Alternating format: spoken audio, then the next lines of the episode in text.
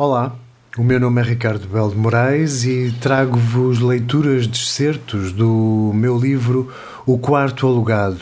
de seu título completo O Quarto Alugado, a vida de Fernando Pessoa, revisitada por um velho amigo. Foi o meu terceiro livro, primeiro romance,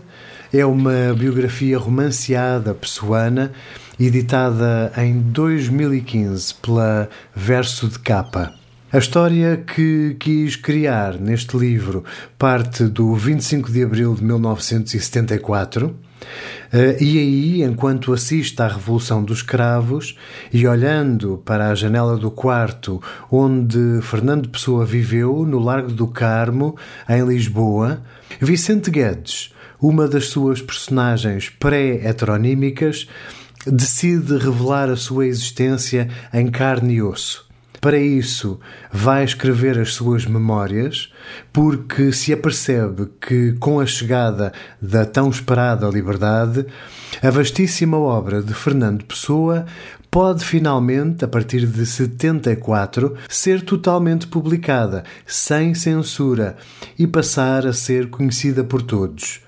Aquele que conhecemos na prática como uma personagem fictícia, criada por Fernando Pessoa para escrever a primeira fase do livro do Desassossego, conta-nos assim a vida adulta de Fernando Pessoa e revela, de certa forma, todas as aventuras e desventuras do seu amigo,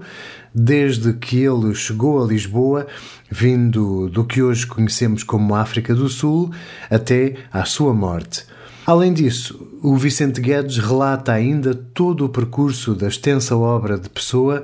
até ao fim do Estado Novo. Na pele de biógrafo involuntário, se quisermos, de Fernando Pessoa, este meu Vicente Guedes reinventado dá-nos uma visão abrangente e emocionada